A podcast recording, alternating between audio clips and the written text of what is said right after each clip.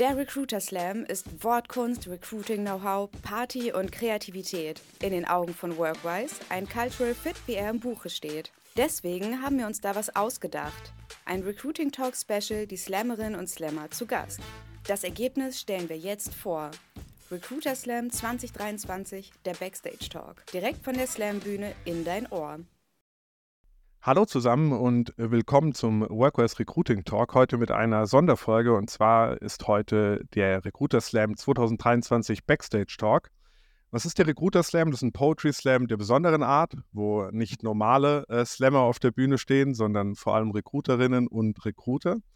Und heute ist einer der Slammer mit dabei, und zwar Bastian Stolz, Recruiter bei der Lechwerke AG. Bastian, herzlich willkommen. Magst du dich einfach selbst nochmal kurz vorstellen?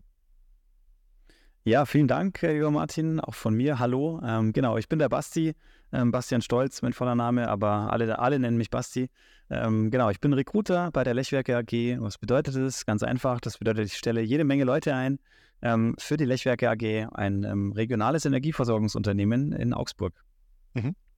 Und bevor du bei der Lechwerke AG warst, warst du auch eine Zeit lang in der Personalberatung, richtig? Ja, genau richtig. Ich war in der Personaldienstleistung unterwegs tatsächlich. Ähm, starker Fokus auf ähm, vermittlungsorientierte Arbeitnehmerüberlassung ja, mit ähm, sehr ausgewählten Kunden und äh, einer sehr, sehr langfristigen Partnerschaft, um ja, Menschen in, in, Jobs zu bringen, tatsächlich, die vielleicht sonst nicht an die Jobs gekommen wären. Ja, war ähm, eine sehr, sehr spannende Zeit. Da habe ich sehr viel gelernt, konnte sehr viel Recruiting machen, musste wenig Vertrieb machen. Das war, hat mich sehr, sehr geprägt. Und ähm, genau, da komme ich sozusagen, so bin ich in die HR-Szene gerutscht, sage ich mal. Mhm. Und der Wechsel dann von der einen zur anderen Seite, äh, vor zwei Jahren war das ja, wie war das für dich? Ähm, das war, ähm, erst äh, war es mit ein bisschen Sorge verbunden, ob ich da richtig aufgehoben bin, ja, weil zu mir immer alle gesagt haben, hey Basti, du brauchst nicht in den Konzern gehen, da wirst du dich nicht wohlfühlen, ja, dafür, da, da, da kannst du nicht so frei, wie du willst und ähm, da geht alles nicht so schnell, wie du das gern hättest und mach's lieber nicht. Und deswegen war es mit ein bisschen Angst verbunden, ähm, aber auch mit, mit Vorfreude darauf, äh, endlich auch mal die andere Seite zu sehen, ja, mhm. und tatsächlich auch mal für ein großes Unternehmen zu arbeiten. Ähm, und ja, zwei Jahre später kann ich sagen, es war die ähm, bisher beste berufliche Entscheidung meines Lebens. Cool. Was, äh, woran liegt das vor allem? Was hat sich für dich verändert?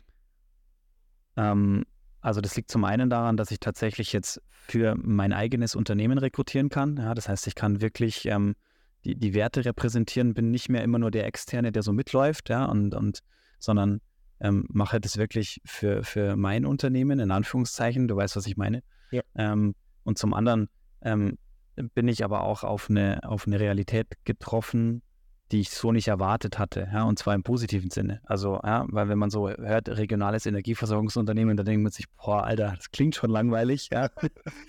Wird bestimmt noch mit Faxgerät und, und so gearbeitet. Und tatsächlich ist es aber ganz anders. Also wirklich modernes Arbeiten, coole Leute, ähm, total spannende Themen, auch super vielfältige Themen, ja. Ähm, also man, man würde meinen, wir machen nur Strom, ja, aber weit, weit gefehlt, ähm, was uns alles so bewegt und antreibt ist wirklich der Wahnsinn. Und tatsächlich bin ich auch ein sehr, sehr purpose-getriebener mhm. ähm, Arbeiter, sage ich mal. Ja, also ähm, für mich ist es schon relevant, was mein Unternehmen so macht. Ja, und ähm, ob ich jetzt Waffen verkaufe oder eben PV-Anlagen und Wasserkraftwerke ähm, betreibe, ist für mich schon ein großer Unterschied. Und ähm, das ja, ist auch ein, ein großes Argument, warum ich mich sehr wohlfühle dort. Cool, freut mich. Für welche Rollen rekrutierst du vor allem? Mhm. Ähm, tatsächlich für alles. Also es gibt keine, keine Einschränkung.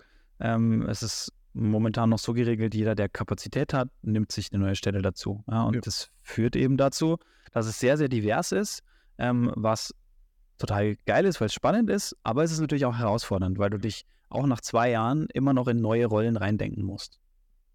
Spannend. Und was, was spricht für euch dagegen eine Spezialisierung? Weil bei, also haben wir im Team, empfehlen wir auch sehr häufig, gerade in größeren Organisationen mit unterschiedlichen Rollen?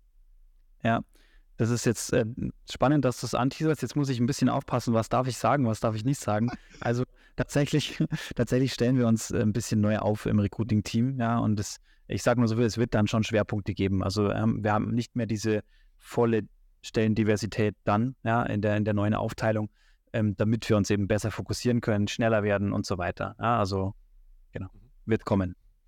Ähm, jetzt ist äh, der Markt Energie ja auch extrem stark geprägt von Veränderungen und auch einer sehr großen Nachfrage. Wie, was bedeutet das für eure Recruiting-Realität? Also wie, wie, wie siehst du den Markt zurzeit? Mhm. Ähm, das bedeutet für uns tatsächlich Explosion der Stellen. Ja? Also seitdem auch die neue ähm, Regierung tatsächlich ja ähm, am Start ist und äh, gewisse Ziele auch bis 2030 festgelegt wurden, ja, was so Klima- und Energieversorgung angeht, ähm, ist bei uns wirklich äh, alles explodiert. Ja, war, also geht alles durch die Decke. Ähm, und die Herausforderung ist tatsächlich, ähm, das Netz so weit instand, also instand zu halten und so weit auszubauen, dass wir überhaupt bereit sind ja, für diesen Wahnsinnsenergiebedarf. Also, mhm. und warum betrifft es uns so stark? Weil wir eben von Anfang an äh, ausschließlich grün produzieren. Ja? Wasserkraftwerke, 36 Stück, ähm, extrem viele ähm, mittlerweile PV-Einspeiser ja, und natürlich noch weitere, ähm, weitere Einspeiser aus anderen Energiequellen, aber eben alles grün. Ja? Und deswegen sind wir natürlich jetzt besonders gefragt, ähm, wenn wir tatsächlich die fossilen Energieträger mal irgendwann ablösen wollen dann müssen gerade die grünen Energieversorger halt jetzt ähm, noch weiter ausbauen. Und deswegen, ja, ist für uns jede, jede Menge Arbeit da. Aber durch, den, durch diesen explosiven Schub würde man sich ja schon vorstellen, dass es aktuell ziemlich schwierig ist, gerade ich überlege in Bereichen wie Montage, äh, PV, wenn man da auch mit Unternehmen wie Enpal oder ähnlichen schnell wachsenden Unternehmen konkurriert, äh, stelle ich mir das schon als schwierige Situation im Recruiting vor und als auch schwieriger werdende. Oder wie, wie ist ja. das aus? Absolut. Da sprichst du was, äh, ein wahres Wort sehr gelassen aus. Ja, also gerade Fachkräfte ähm, in der Elektrotechnik. Ja, also ich würde sagen vor allem eben die Facharbeiter, also Elektro, also Elektroniker, ja, Elektriker. Das ist tatsächlich gerade wirklich eine große Herausforderung, die in der entsprechenden Menge auch zu bekommen. Und du musst halt auch immer überlegen, also nur weil du jetzt einen Elektroniker für Energie- und Gebäudetechnik findest, der hat halt meistens bei, bei einem Handwerksbetrieb gelernt, ja, oder, oder vielleicht in einem Industrieunternehmen. Der hat aber noch keine Ahnung vom Netz. Ja, also der hat keine Ahnung von Netzbau und Netzinstandhaltung. Das heißt, wir müssen einerseits überhaupt die Leute finden und dann müssen wir sie aber auch noch sehr intensiv einarbeiten, damit sie in diesem neuen Arbeitsumfeld überhaupt ähm, gute Arbeit leisten können. Mhm. Und dieses Finden, wenn du sagst, es ist so schwierig, was, was würdest du sagen, was sind dann Dinge, Taktiken, äh, Channels, die für euch funktionieren? Mhm.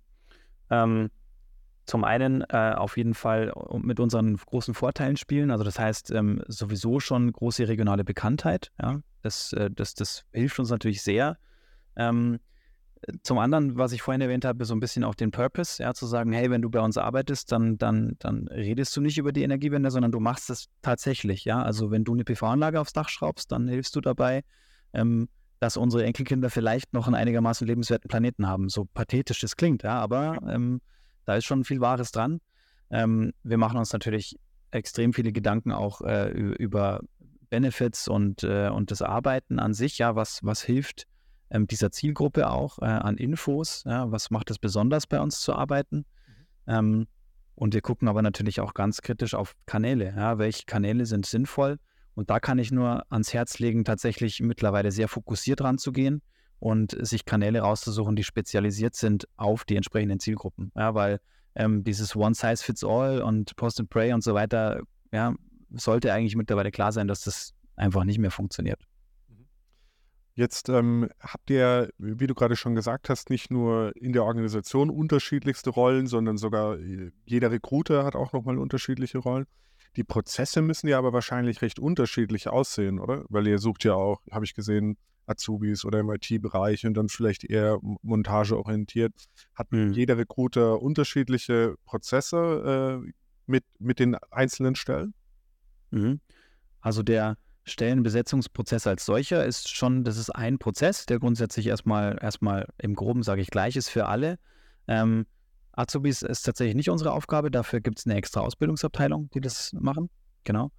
Ähm, aber dann kommt es natürlich schon darauf an. Also nur als Beispiel, wenn wir jetzt für die IT rekrutieren, dann benutzen wir beispielsweise auch Instrumente wie einen Coding-Test, ja, den wir vorschalten, zwar vor den Interviews, ja, um einfach mal abzuprüfen, hey, kann der C-Sharp wirklich so gut, wie er behauptet im Lebenslauf, ja, oder ist der einfach völlig aufgeschmissen, wenn wir dem eine einfache Coding-Aufgabe geben? Ähm, oder dann eben zu sagen, ähm, äh, bei, bei ähm, Fachkräften, die draußen auch unterwegs sind, äh, mit denen mal einen Termin auszumachen in einem Umspannwerk, ja, um denen einfach zu zeigen, hey, ähm, so sieht ein Umspannwerk aus, das erwartet dich hier. Ja? Da versuchen wir schon so individuell wie möglich, sage ich mal, ranzugehen, um zum einen eine möglichst gute Job-Preview zu geben ähm, und zum anderen aber natürlich auch möglichst viele Infos zu bekommen von den Kandidatinnen und Kandidaten, um dann auch gut auszuwählen. Ne? Mhm. Jetzt hast du Coding-Tests als ein Beispiel, das äh, der ja im weiteren Sinne auch irgendwo Eignungsdiagnostik angesprochen, ein Thema, mit dem du dich ja viel auseinandersetzt, hast auch einen Vortrag äh, drüber gehalten ähm, auf der auf der Talent Pro, äh, glaube ich. Ähm, ja. Kannst du uns äh, da ähm, mehr Insights zu geben, wie ihr mit dem Thema bei euch umgeht? Mhm. Kann ich gerne. Ähm, also grundsätzlich glaube ich, ist es wichtig zu wissen, ähm, man muss die Angst verlieren vor, vor diesem Begriff, vor diesem Begriff Eignungsdiagnostik, ja, weil, weil alle immer denken, oh mein Gott, ja, da muss ich ja jetzt nochmal eine wissenschaftliche Komplettausbildung drauflegen, ja, und ähm, muss, äh, was weiß ich, muss noch irgendwie Statistik mir, mir reinballern. Und so ist es tatsächlich nicht. Das Schöne ist, dass ja, ja wahrscheinlich alle von uns irgendwie schon Eignungsdiagnostik verwenden, mhm. ja, ohne es jetzt wirklich zu wissen. Ähm, und es geht wirklich erstmal nur darum, kleine Änderungen zu machen, ja, die dann schon große Wirkung haben können. Und ähm, wie machen wir es bei uns? Also bei uns ist es tatsächlich auch gerade im, im, im, Transformationsprozess. Ja? Ähm, wir haben uns das tatsächlich auf die Fahnen geschrieben, da sehr, sehr stärker ähm, valider zu werden, eignungsdiagnostischer vorzugehen. Aber wir sind noch nicht da, wo wir, wo wir sein wollen. Ja? Also wir sind auch noch nicht da, zum Beispiel, wo, was ich immer, ja, was ich an, an, Themen spiele nach draußen. Ja? Das ist immer so der, die, die Idealwelt natürlich. Ähm, aber trotzdem äh, sind wir intern noch nicht so weit, dass wir sagen, wir haben einen komplett eignungsdiagnostisch sauberen Prozess, aber wir sind zumindest dran. Ja? Wir haben die Awareness dafür geschaffen ähm, und werden sie natürlich auch weiter treiben und arbeiten Stück für Stück an diesem Prozess. Ja? Und auch das ist wie, wie bei den meisten anderen Themen, ist es ein Marathon und kein Sprint. Mhm.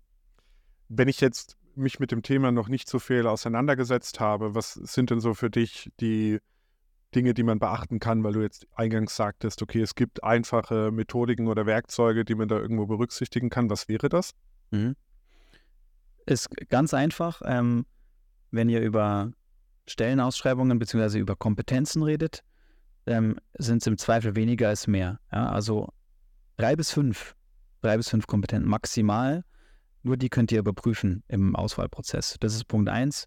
Punkt zwei wäre ein super einfacher Praxistipp, ähm, vielleicht nicht für alle immer leicht umsetzbar, aber geht niemals alleine in Gespräche. Ja? Keine Interviews alleine führen, immer mindestens zu zweit sein, ähm, um einfach Verzerrungseffekte, Biases und so weiter auszugleichen. Ja? Ähm, der dritte Punkt wäre auch dokumentieren im Interview. Also nicht einfach eine Stunde lang Smalltalk und haha, happy, happy und hinterher weiß keiner mehr, was gesprochen wurde, sondern wirklich mit dokumentieren, mitschreiben, damit man hinterher eine Grundlage hat, auf der man eine Entscheidung treffen kann. Und wenn man dann eine Entscheidung trifft, die auch in Frage zu stellen. Ja? Äh, wenn, wenn Führungskräfte sagen, hat mir jetzt nicht so gut gefallen oder hey, der könnte aber gut ins Team passen, ähm, immer nachzufragen, warum. Ja? Warum passt er nicht? Warum passt er gut ins Team? Ja, und dann in der Dokumentation zu suchen, haben wir eine Datengrundlage dafür, um das zu behaupten, ja? also um die Behauptung zu stützen. Mhm. Ähm, Genau, das wären so, glaube ich, so die, die Basics tatsächlich, ähm, die einfach schon helfen, um das Ganze ein bisschen ähm, ja, sauberer zu machen. Mhm. Wie stark ähm, dreht sich dann das Interview anhand äh, oder wie, wie stark dreht sich das um diesen Anforderungskatalog? Ähm, ich, ich sage es mal so, es sollte sich sehr stark darum drehen. Also wir nutzen Gesprächsleitfäden bei uns, ähm, aber tatsächlich noch nicht in der Form, wie wir es gerne machen würden. Ja, aber ähm, das Idealziel ist schon, ähm, Recruiter und Führungskraft nutzen einen gemeinsamen Fragebogen mit den gleichen Fragen, ja, mit den gleichen Beurteilungskriterien ähm, und hinterher wird es dann zusammengetragen. Das wäre, ähm, sage ich mal, der optimale Weg. Mhm. Und das Ganze wird mit Recruiter, von Recruiter und Hiring Manager gemeinsam erstellt, dieser Anforderungskatalog? Genau, richtig. Also in unserem Fall, wir haben ja gewisse, ähm, gewisse Werte und Kompetenzen im Unternehmen festgelegt. Ja? Also die Lechwerke AG gehört zum E.ON-Konzern und es gibt sogenannte Grow-Kompetenzen, nennen sich die. Ähm, und also das heißt, wir haben schon alles, was wir brauchen. Die Kompetenzen sind festgelegt und es sind auch schon Verhaltensbeschreibungen für diese Kompetenzen da. Ja? Mhm. Und auf dieser Basis bauen wir auf und sagen ähm, und sprechen mit den Führungskräften und sagen, okay, welche Kompetenzen sind wichtig an dieser Stelle? Du, am besten ist es, du gehst so ran und sagst, ähm, was ist, wenn er Kompetenz XY nicht hat, kann er dann noch erfolgreich sein auf der Stelle, ja? Und dann noch natürlich noch zu fragen, ähm, wenn er sie nicht hat, können wir sie entwickeln, ja? Zeitnah oder zumindest in einem Zeitraum, der noch akzeptabel ist, oder nicht. Weil wenn nicht, dann ist klar, okay, Kandidat raus. Ja? Wenn aber ähm, entweder Kompetenz vorhanden oder entwickelbar, ja, dann ist das auf jeden Fall kein Ausschlusskriterium. Ja. Ja, was ich sehr spannend fand, der, der Hinweis von dir, weil das wird bei uns intern auch super viel gemacht und hat gerade initial einen sehr großen Effekt gezeigt, ist wirklich, wenn von Recruiter-Seite nochmal nachgefragt wird, so einfach es klingt, auch in deinem Beispiel, woran machst du das fest? Äh, dass man ja. nicht nur, also Bauchgefühl hatten, äh, hat natürlich einen Anteil an, an einer Entscheidung, wobei man wirklich aufpassen muss, dass man nicht irgendwo ein Bauchgefühl hat, das durch, durch Vorurteile oder andere Themen geprägt ist. Ne? Ähm, aber nichtsdestotrotz ist es aus meiner Sicht auch extrem wichtig, diese, diese, diese Entscheidung irgendwo rationalisieren zu können ähm, und nicht eine Entscheidung äh, darauf nur aufzubauen, äh, passt das jetzt persönlich oder war das ein nettes Gespräch. Deswegen gehen wir ja. ganz ähnlich vor. Wir haben so einen ähm, Katalog, es äh, gibt zwei Begriffe für, wie man das Ganze auch äh, nach, nachschauen kann. Eins an OKR angelegt, das ist Objectives and Job Results, OKR. Mhm. Oder mhm. ähm, von A16Z gibt es sowas, das heißt MOC, also Missions, Outcomes und Kompetenzen, also was erstmal um diese Rolle zu beschreiben. Und anhand dieses Kompetenzkatalogs dort versuchen wir dann auch am Ende äh, das Kennenlernen, die Interviews zu strukturieren und dann auch von allen Personen, ähm, äh, die im Prozess teilnehmen, irgendwo eine Beurteilung äh, dieser, dieser Kriterien am Ende zu haben. Und ja, da fällt immer wieder auf, ähm, wie sehr dann ähm, solche, solche Eigenschaften oder Kompetenzen irgendwo auch dort super subjektiv initial mal mit einer Zahl irgendwo bewertet werden, aber dann die Grundlage dafür eigentlich äh, fehlt in dieser Bewertung. Ähm, also mhm. was super wichtiges und spannendes Thema. Ja, absolut. Aber hört sich auch cool an, was, äh, was, ihr, da, äh, was ihr da verwendet. Jetzt haben wir uns noch wegen einem anderen Thema äh, hier heute äh, getroffen, und zwar der Recruiter Slam. Äh, vorab würde mich erstmal interessieren, wie bist du denn da gelandet? Hast du schon irgendwie Kontaktpunkte zu dem ganzen Thema äh, Poetry Slam gehabt oder wie, wie ging das los? Nee, tatsächlich gar nicht. Ähm, ähm, ich habe noch nie irgendeine Art von Slam geschrieben oder, oder gehalten, gemacht, wie auch immer. Aber ich habe ähm, vor einigen Jahren eben, als ich in die HR-Szene so reingekommen bin, äh, gesehen, hey, es gibt einen Recruiter Slam, ja, ähm, konnte da aber an, an den damals nicht teilnehmen und hatte mir fest vorgenommen, okay, ich will auf jeden Fall beim nächsten dabei sein. Ja, und dann hat aber, ich glaube, drei oder vier Jahre, ich bin mir nicht ganz sicher, glaube ich, keiner mehr stattgefunden. Ja. Genau, und äh, ich hatte damals schon quasi dem Michael Witt angeteasert, hey, ich wäre gern beim nächsten dabei. Und der hat dann schon gesagt, ja, könnte länger dauern. Und jetzt, als es eben wieder darum ging, ähm, wer, wer möchte slammen, war ich natürlich äh, als allererstes am Start und habe gesagt, hier, mein Text liegt in der Schublade. Ja, seit drei Jahren, der wartet darauf, ähm, endlich vorgetragen zu werden. Ich, ich will auf jeden Fall dabei sein und ich bin super happy, dass ich, äh, dass ich dabei sein darf. Mhm. Cool. War das, war das gerade ernst gemeint? Also ist es, ist einer der Texte noch einer der älteren Texte, nur dann irgendwo aktualisiert? Absolut. Also ich habe äh, tatsächlich dann damals, als ich, als ich den Entschluss gefasst hatte, ich möchte da mitmachen, ähm, hatte ich äh, den Text schon geschrieben und der ist quasi cool. fertig. Also war so gut wie final. Ich habe natürlich jetzt noch mal ein bisschen dran geschraubt, aber er hat tatsächlich nicht viel verändert und man muss leider sagen, ähm, er hat eigentlich kaum an Relevanz verloren ja, in, in diesen drei bis vier Jahren und das ist schon ein bisschen bitter. Mhm. Das heißt, du musstest nur noch einen neuen Text äh, erstellen, jetzt für den Slam. Richtig, genau. Ich habe jetzt noch einen geschrieben und spekuliere natürlich darauf, dass ich hoffentlich ins Finale komme, damit der auch noch ähm, gehört werden darf. Ja? Ähm, aber als ersten Text werde ich tatsächlich den nehmen, den ich schon so lange habe. Einfach, das bin ich, glaube ich, dem Text schuldig, ja? dass der auf jeden Fall ähm, ans Publikum kommt und hoffe sehr, dass ich den zweiten dann ähm, noch vortragen darf. Ja. Ich hatte im, im letzten Podcast hatten wir das, hatten wir, haben wir uns die Frage gestellt, wenn man jetzt denken würde, man hat einen sehr guten und einen Text, mit dem man nicht so zufrieden ist, mit welchem würde man denn in die erste Runde gehen? Ähm, ja. Wie denkst du darüber da? Weil bei ja, das antwortet sich die Frage ja. anders, aber sonst. Ja, aber es ist tatsächlich eine gute Frage, weil, ähm, also wie gesagt, ich habe im Endeffekt nicht wirklich Ahnung von, von Slam ja, oder Slam-Regeln auch, was das, ähm, was ist ein Slam und was nicht. Ich würde jetzt sagen, mein erster Text ist, glaube ich, deutlich mehr noch Gedicht als Slam, ja. Beim zweiten habe ich, glaube ich, ein bisschen mehr darauf geachtet, dass es nicht so wirklich ein reines klassisches Gedicht ist, ja, sondern dass es mehr eine, eine, eine Slam-Art ist, ja, oder, oder Typ, vom Typ her mehr Slam ist. Und von daher war schon die Überlegung, ja, mache ich jetzt vielleicht doch erst den, den anderen Text, aber eigentlich ähm, ist es ja tatsächlich keine Option. Mhm. Und ohne, ohne zu viel zu verraten, mit, mit welchen Themen hast du dich denn auseinandergesetzt? Also kannst du auch mhm. Themen rauspicken, die dir vielleicht im Kopf waren, die du am Ende nicht gewählt hast oder uns auch Einblicke, ähm, Teaser zu deinen äh, derzeitigen Texten zu geben? Mhm. Also ich kann da äh, ganz einfach was zu sagen. Also der erste Text äh, handelt davon, ähm, dass sich das Recruiting und das Marketing auf dem Flur treffen ja, und einfach einen Dialog miteinander führen ähm, weil die Kacke ganz schön am Dampfen ist im Unternehmen, ja, und Recruiting ist verzweifelt und Marketing ist aber total gechillt und ähm, hilft dann quasi dem Recruiting. Ähm, und der zweite Text handelt, äh, Überraschung, äh, über Eignungsdiagnostik. Ach, okay. Cool. Ja. Und gab es noch andere Themen, die dir im Kopf waren? Du sagst, dass das wäre spannend.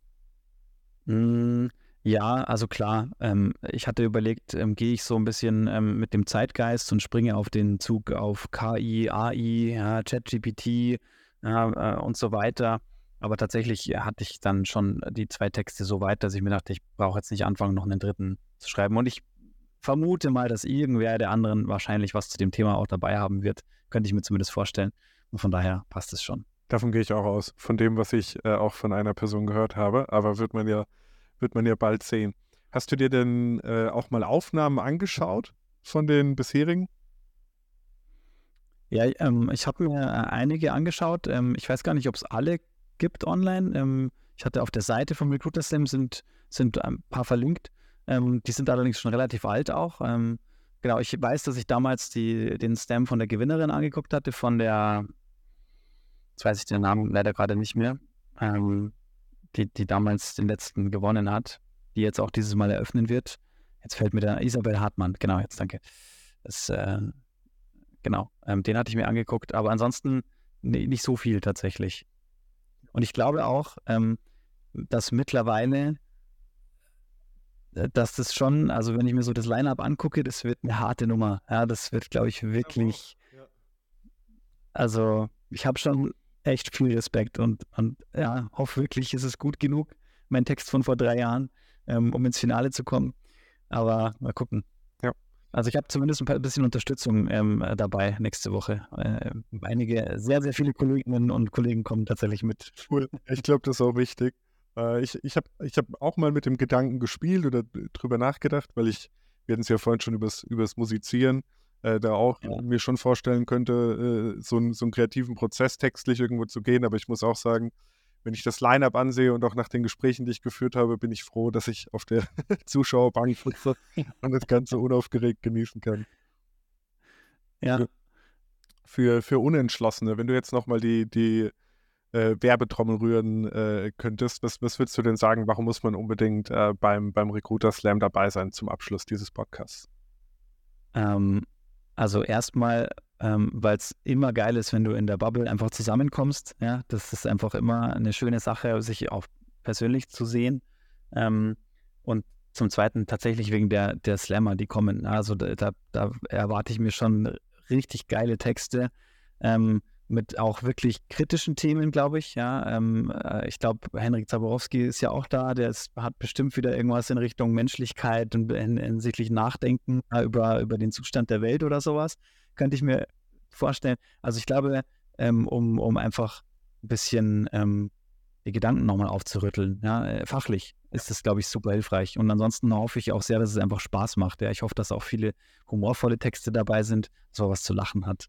Cool. Ja, das hoffe ich auch. Ähm, ich bin sehr gespannt auf deinen Slam. Vielen Dank, dass du dabei warst, Basti. Und ähm, ja, wir sehen uns äh, beim, beim Recruiter Slam. Vielen Dank. War das sehr lustig, mit dir zu sprechen, Martin. Das war der Backstage Talk zum Recruiter Slam 2023.